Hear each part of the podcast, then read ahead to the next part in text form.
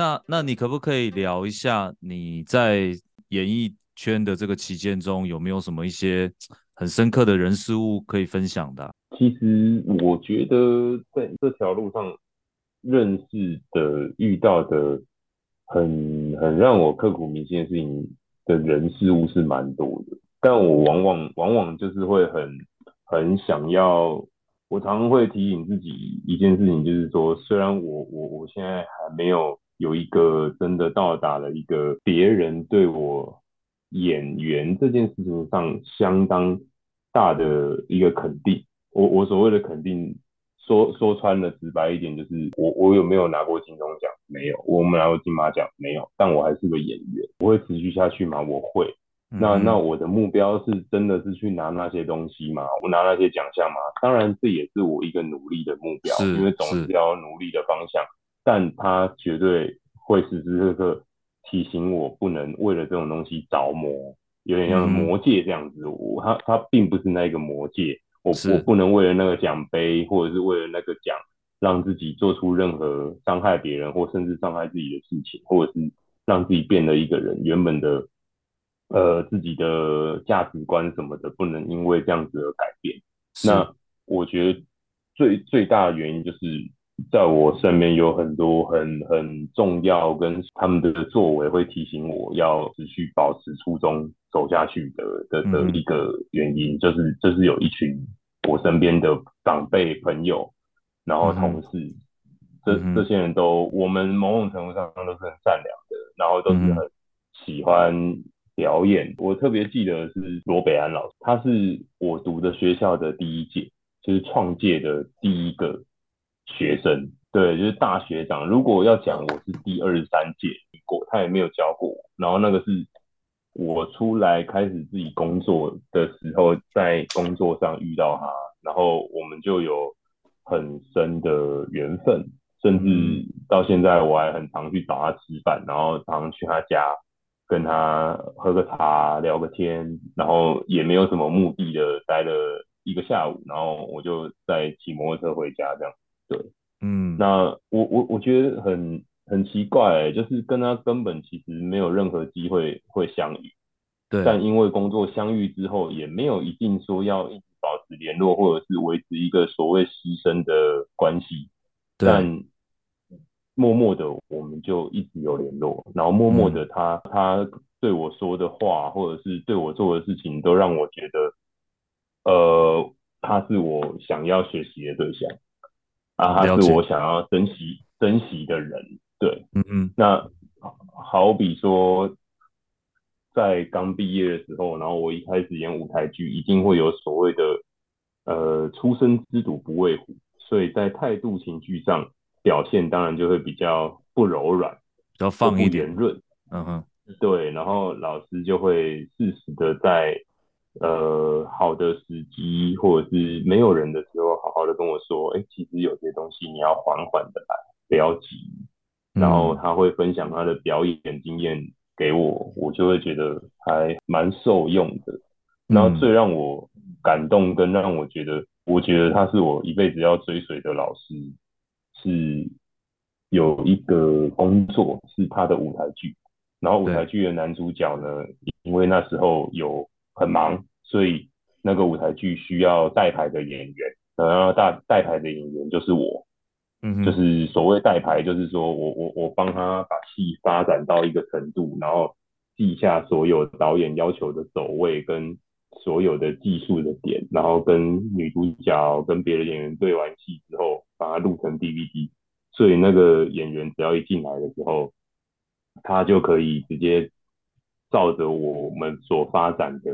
然后看着我的带排演员的的 DVD 就可以，嗯、就可以直接。上去，然后再加上那个男主角本来自己的发展跟对剧本还有角色的诠释这种等等的，这是所谓的带排演员。那北安老师也有参与在其中。然后我我们在私下聊天的时候，他就说：“哎，那你现在除了做这个还要干嘛？”哦，我就说：“哦，没有，我我我这个代牌这个月做完了之后。”他们录完这个代牌的影片之后，我就要去当哦。然后老师就说：“哎，然后老师就说：‘哦，是哦，我要当兵了。’对对对，要当兵。”然后聊了差不多我们要进去继续排的时候，他就忽然抓着我要跟我握手，嗯，然后我就下意识跟他握手，握手完之后，我发现我手上多了一叠钞票，哇，然后我吓到，我说老师这是在干嘛？然后他就说当兵要钱啊，你你妈穷的跟蛋一样，你你不用钱啊。然后说但但这个钱也不是你给我，我这个代牌，我在这边工作，我有钱啊，你你你不要给我，嗯，然后他说你。对啊，你钱钱多吗？你拿着，你带着，嗯，哦，然后一个人去去当兵什么的，你你会需要用到你就用，然后就是就不不用的话就把它存。那我那时候我觉得很温暖呢，嗯，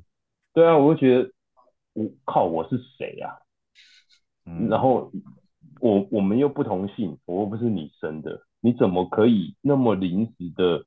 听到我我要去当兵这件事情，你就把你。口袋你连数也没有数，你直接口袋就抓出一叠钞票，然后往我手里面放。我我到我也没有做过任何的事情让你那么的想要对我好。嗯，哇，我就觉得说，天哪，这这这这这这真的是，尤其你一个人在台北生活，然后你会缺乏一种家人的感觉。我觉得这好像好像就是就是家人，家人是啊是啊是啊，对，就就像。Toby，你刚才讲的温暖，我我我我感觉到温度这件事情。是啊，是啊，是啊。对啊，嗯嗯。所以我就常常跟自己讲说，有一句话啦，哪一天如果我上台领奖的时候，我一定会说这句话，说我会鼓励我的同辈或者是我的晚辈，就是正在为表演跟呃戏剧努力的人，我说你一定要珍惜在。还没有，你还没有发光之前，就对你很好的那些人。哦，完全同意，对，对没错，没错，对，因为你发光之后，如果你今天拿了一个奥斯卡，你今天得到了一个什么台湾之光的头衔，接下来对你好的人，你永远看不出来他是真的还是假的。对，同意。呃、在乎在乎你的人，你永远看不出来他是真的还是假的。但是是在你发光得到的成名有名有利之前。站到一个位置之前，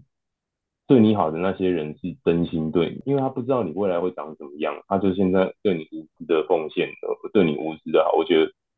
这这些人是你这辈子都要珍惜的，因为你你今天会这样，都是那些人珍惜你，你才会发光的。对，是是、啊、是是，哇，很棒的故事、啊，该不会很棒的故事，该不会杨泽凯又在哭了吧？哎、欸，有可能、啊。对啊，我我没有，我在想说，你要记得啊，你还没拿。金马奖、金钟奖，我就在对你好。是陪是谁陪你在看有村架纯的？我想说还好，我没有太晚认识你。对，是是谁？对啊，是大家躲在在厕所、厨房的时候，开着抽风机，然后在那边看有村架纯。对，我想问你，你说你说，因为我我刚听你突然想到，我们之前在有一集在录，在问大英啊，就是我觉得你们有一个特质很像。就是大英有讲到有一件事情对他来说就是坚持这件事情很重要，嗯，对。然后我我们有一次我就是我们的摄影师志环阿迪也认识啦，反正有一次我们要去调光，然后大一的新电影我们后后置弄了很久，那时候大家都有点身心俱疲的状态，后来。志环就问大英说：“哎、嗯欸，你们有想过就是不要干这一行了吗？”嗯，就问大英、问熊、问我，然后我们在这在聊天，然后我就想说啊，这个就是职业倦怠。后来大英还没回答，嗯、我就直接跟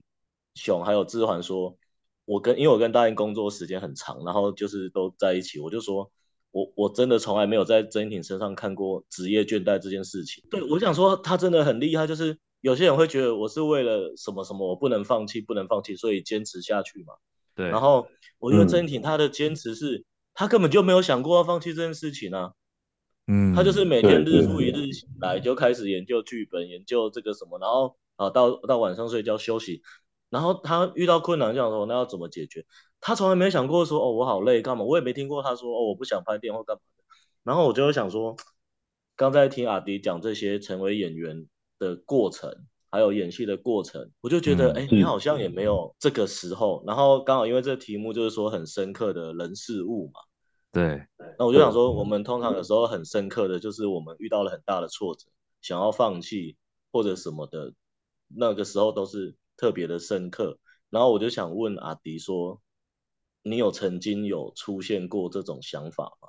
就是当你已经开始这条路上，你想过哦，我没有，我没有，可能没办法演戏了，我不想演，不想成为演员。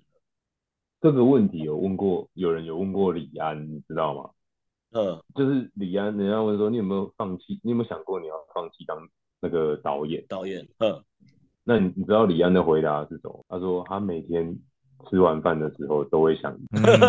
就是他一天想三次要不要放弃。是老婆在外面拼命的养家的时候，然后他在他在美国一个人下煮饭的时候，都每天吃完饭都会想。那诶、欸，我也我也不知道我哪来的勇气，先把李安拿出来讲，然后再来回答自己的问题。你的意思是说我跟李安一样，我其实每天想更多次，还是？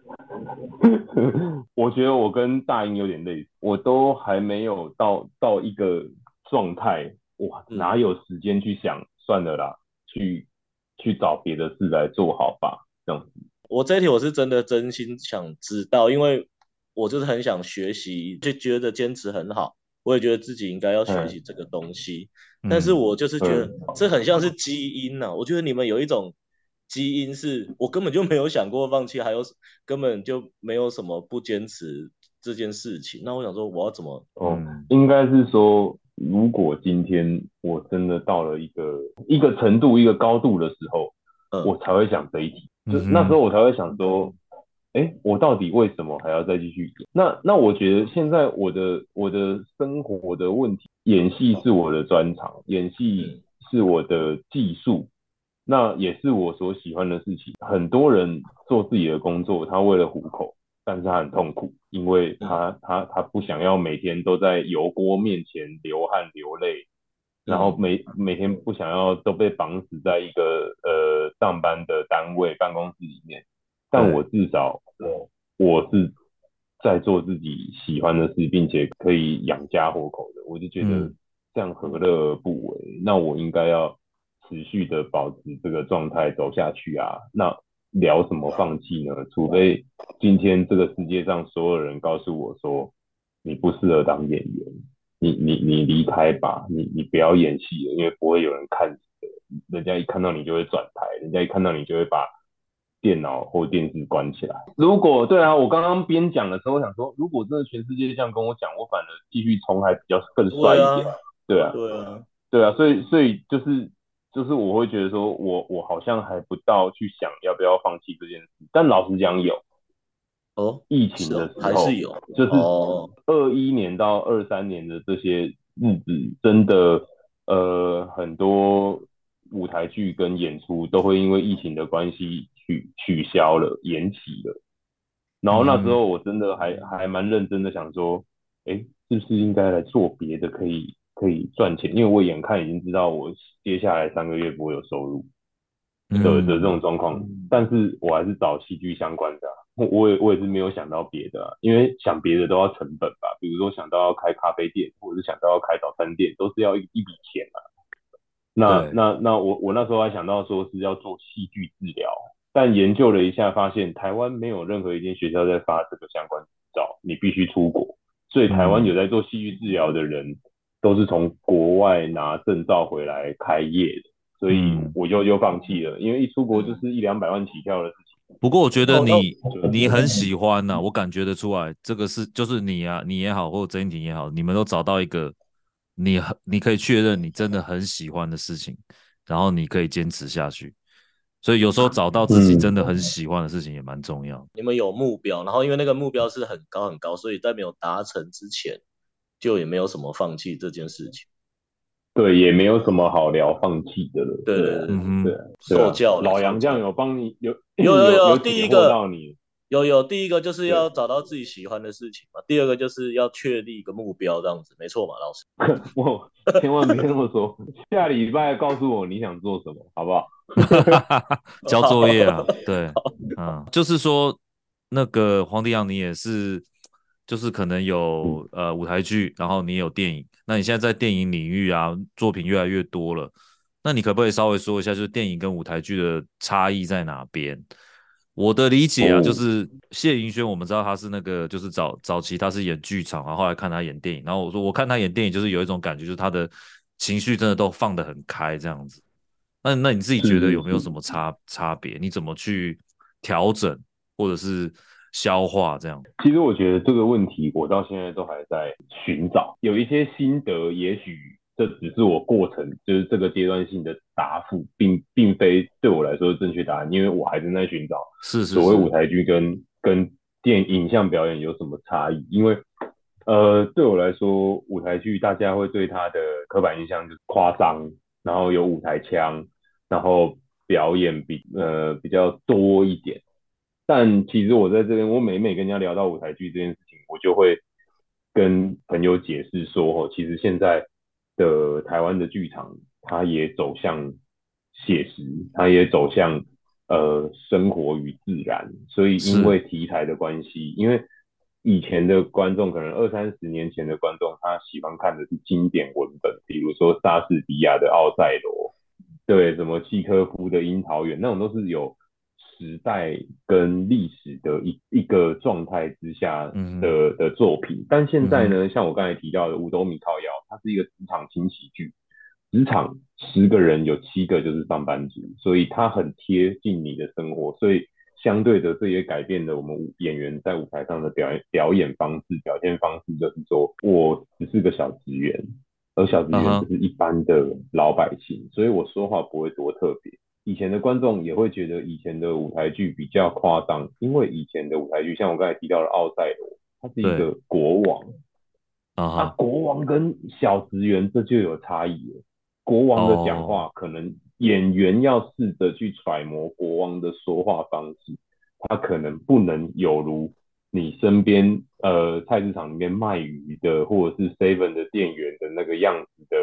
的的说话方式，国王可能是特别的，国王可能是他一国之君的那种感觉，所以所以大家会觉得这有所落差啦。那、嗯、那那所以我会跟人家解释跟表表明的说，其实现在舞台剧也是很自然的，他也是在谈恋爱，在台上。那也许硬要说的话，呃，我觉得放大这两个字会比夸张还要来得贴切。呃.为什么是放大呢？因为台剧它很迷人的地方就是你看得到这个演员从脚到头的所有表演，它不是像影像这样还有所谓的特写，还有 zoom in zoom out，让你想特别镜头强调哪里，观众可能只要花百分之三十的精神就知道这出戏的镜头他要强调的是哦，那个人拿起了一把刀。然后从他的后面刺着过去什么的，这些都可以用特写跟镜头来表现，嗯、但舞台剧没有，所以舞台剧它必须在受限身体的限制的情形之下，他在舞台上拿那把刀的动作，跟影像里面拿那把刀的动作就会完全截然不同。OK，对，哦，了解，对对对，了解，所以了解，他他没有那么的。没有那么的夸张，但他可能某种程度上他必须得放大，因为他必须拿、嗯、拿刀拿刀的这个动作，必须让甚至最后一排的观众都看得清楚你在拿刀的这种概念。对，所以这、oh. 这就是我我我所谓电影跟舞呃剧场的差异吧，因为剧场的表演可能他必须从头到到脚，甚至连脚趾头用力，观众都得看到。嗯，那那电影呢？它可以透过镜头去表达跟去说话，所以他在演演员在镜头上的表演，他可能是相对的比较呃趋近于越自然越越轻松的状态，然后让镜头去利利用这个构图去说导演要说的剧本要说的话，会或许这是演员表演最恰当的表演，他不用过分的用力，不用过分的放大。这是我我我对于这个，因为当然我还在寻找更具体或更贴切的的的解释方式啊，但这这这个一时之间是无法找到的。他也许要看更多的电影，也许要看更多的剧场，甚至要去演，你才能慢慢的有那个心得可以跟大家分享。但对我来说，粗略的来讲，就是这个状态这样。对，了解，因为你是喜剧演员嘛，嗯、那。我们都我们都相信这个喜剧演员他的这个心思应该是非常细细腻跟敏感，所以外在的这个感受对你来说很重要。那你觉得这样的表演方式会不会常常会带你给你一些挫折啊？然后你怎么去处理你表演上所得到的这些挫折？我会反过来讲，是说、嗯、我觉得剧场剧场表演很重要。对，对因为剧剧、嗯、场它可以它的观众是直接很直线的面对你，你的你的东西有 work，观众马上就会马上回回给你的就是笑声跟掌声。对，那没有不 work 就是他很直接，你会你你用耳朵听你都知道这个这个是不灵的。嗯哼，那当然是会挫折，但我觉得像现阶段我的状态就是我我我找到一个方法。而那个方法就是，当观众你所实验的、你所表现的东西，当观众不笑，那麻烦在明天演出前想出一个更好的东西，让观众买单。嗯嗯嗯。那所以我我的挫折对于喜剧的操作，目前我不太会有不给自己挫折的时间太多，因为我觉得那是徒劳的，那是没有用。嗯嗯。就是就是赶快赶快把你平常所学的东西，跟你自己藏在。存在脑脑子里面的东西拿出来，然后重新去认识这一段到底要说。嗯、其实这聊得很有很有呼应的，就是像刚才我们讲到的，就是想不想做 talk show，想不想继续做喜剧，想啊，但我需要团队，我需要排练，其实就是这样。啊，我我已经答应你了，我我已经答应你了，千万不能放弃哦。哎，对，我现在那是我喜欢的事情，这我先先先确定，然后我有个目标的 目标的。哦，我现在好像是一个很阳光的那个。今天好像成团了，嗯，蛮好。目标就是要跟阿迪一起在小巨蛋讲脱口秀。哦，这个绝对很 难达成，所以这个绝对不会剪掉。达成之前超难，超难。对对对，大概七十岁的时候吧。对，希望我坐轮椅的时候还能在小巨蛋中间。对，觉得你你你跟曾英庭给我的感觉，这种坚持的态度，我相信都会带领你们走到很好很好的道路了。然后我刚刚问这个问题，我觉得你已经感觉你已经跨越那个阶段。对对对，就就我觉得刚才你有讲讲到一个，我是我这这几年一直学习的东西，就是心理素质。是我我觉得不管你是喜剧演员还是演员，我觉得不要讲演不演员，我觉得每一份职业跟每一个人，他他遇到挫折的等级跟状态一定是不一样。但我觉得培养心理素质的健康跟跟开放是非常重要的，就是他他至少如果你能够好好锻炼自己的心理素质，然后让自己心理素质是保持健康的状态，他。至少不会让你在追求某样东西的时候着魔，或者是迷失。这是我我最近给自己的一个功课，就是希望能够有一个喜欢的运动员，或者是一个喜欢的演员，然后去认识他们怎么样看待自己的职业，怎么样看待自己的生活，然后你可以学他，或者是你可以发展出自己一个好的生活，来让自己的心理素质健康跟茁壮一点，那比较不容易遭受到。身边的的很容易的影响或者摧残，我觉得是这是蛮重要的。对，我刚我刚看到你讲那个一百五十场，我真的是想到运动员的，因为我觉得运动员就是他们被期待就是要稳定的输出啊，每一次每一场比赛就是要有一样的输出，然后 NBA 例行赛一年你就是要打八十二场这样。对啊，对对对，对啊，然后然后你还要面对大家对你的嘘声。然后还要大家对你的期待，尤尤其当你是越有价值的球员，你成为那个传奇球员的时候，像前几天字母哥被淘汰啦。嗯，我觉得他讲的超好的，他讲的超好，他讲的超好的，我觉得，那个真的是，对他他他就是记者问他说，你是不是觉得你这次打很糟，比去年还糟或什么的？嗯哼，然后他回答回答那个记者就跟那个记者说，他说 Eric。你去年跟我问一样的问题，我想问你每一年都有固定升迁吗？你每一年都有固定加薪吗？这是不一定的啊，嗯，所以你应该要更用平常心去看待你每一次的失败或每一次的挫折。我觉得，我觉得，哇，他回答的让我很激动啊！对，对，对，对，对，那个字母哥我也我有看到，他他回的非常好，对对对，对啊对啊，我觉得这就是很很有很健康跟很强壮的心理素质。所以他才不会被打败啊！不然以前听说 MLB 打棒球一球没打到，或者是球没有打出去，哇，那他回家要花更多的时间去看心理医生或什么的。我觉得那那是很辛苦的。那我当然也希望我不是成为这样的演员呐。对，是。然后你现在当然也不是只有工作而已嘛，就是说你现在也有了家庭，有了小孩。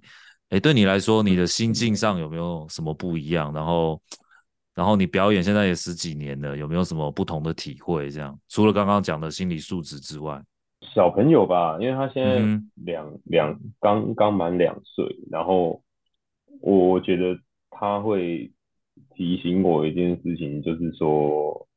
他真的是一张白纸，真的是一个什么东西都没有吸收的海绵，嗯、所以。当你今天在家里面说了什么，或做了什么，或对他做了什么事情，他一定会很快的，或在过几天某些时刻，在你没有意识到的时候，他会回馈给你的。所以就会我会反思一个问题是说，哎，那我想要给他什么？是充满竞争力的环境嘛？让他知道这个世界很险恶，或者是让他知道这个世界很竞争。还是让他觉得这个世界很很呃快乐是最重要的，或什么？我觉得没有，好像没有一个一个答案是可以可以马上决定好并且做到的，因为那可能跟时间还有跟你的钱、你的你的生活有关系。但对，但目前我会觉得说，好像他在跟我们学习怎么成为一个人。嗯哼，那是是，其其实、嗯、其实我也在跟他学习，我要怎么成为一个爸妈。对对。对，我我觉得这是这是很有趣的，是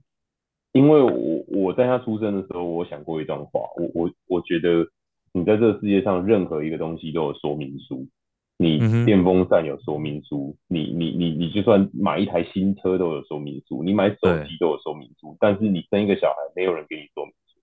虽然你有你有你有很多育儿的书可以买，你有很多育儿的 YouTuber 可以看，但每一个小孩都是独立的。你你如果这些东西都看完，他你也不能百分之百正确的告诉他说，就是两个小时喂一次奶就对了，他绝对会好好的睡睡着，他一定会怎么样？但其实他、嗯、呃除了喂奶，还有教他怎么做人跟怎么生活这件事情，也也没有人教你啊。那那我们是这样子慢慢长大的，那那现在我们等于说是告诉他你要怎么长大，那相对的他也在告诉我们要要成为怎么样的一个爸妈，你这个角色要怎么样去扮演好。对，我觉得我觉得是这个过程当中最最让我觉得有趣的地方。对，比如说前前上个礼拜我有一个很特别的心情是，我们要带他去试上一些幼儿园的试教课。对，那我就会试着一开始陪他去听人家讲故事，然后老师讲了一小段，我觉得往后退三步，再往后退三步，再往后退三步，退到门外，嗯，那我就是会变成在门外偷偷看着他，然后他也会转头看到我，就是一直站在那边等他。嗯、那我完全就想到我小时候，因为小时候很怕生。所以我妈每给我去上新的补习班、新的才艺班的时候，我就会要求我妈一定都要在教室后面陪我。然后如果我妈去买个去买个饭或去或去逛一下，我回家就已经跟她生气。我说你自己说要陪了，你为什么都都跑去哪里了？嗯，然后我就觉得，哎，现在角色好像某种程度上是互换的，就觉得哇，原来那时候我妈心情是这样，哎，就是会有这种感觉。对啊，对啊，对啊。所以我，我我我觉得这种东西是我最近最大的心得的体悟吧，就是说，呃，继续学习喽，学习怎么成为一个一个爸爸，不一定是最好的，但但至少是至少是一个一个 OK 的吧，就不要不要让他过得太辛苦，或者是不要让他观念不不不不正确或什么的，对，是是是。那我相信，相信杨哲凯也现在也是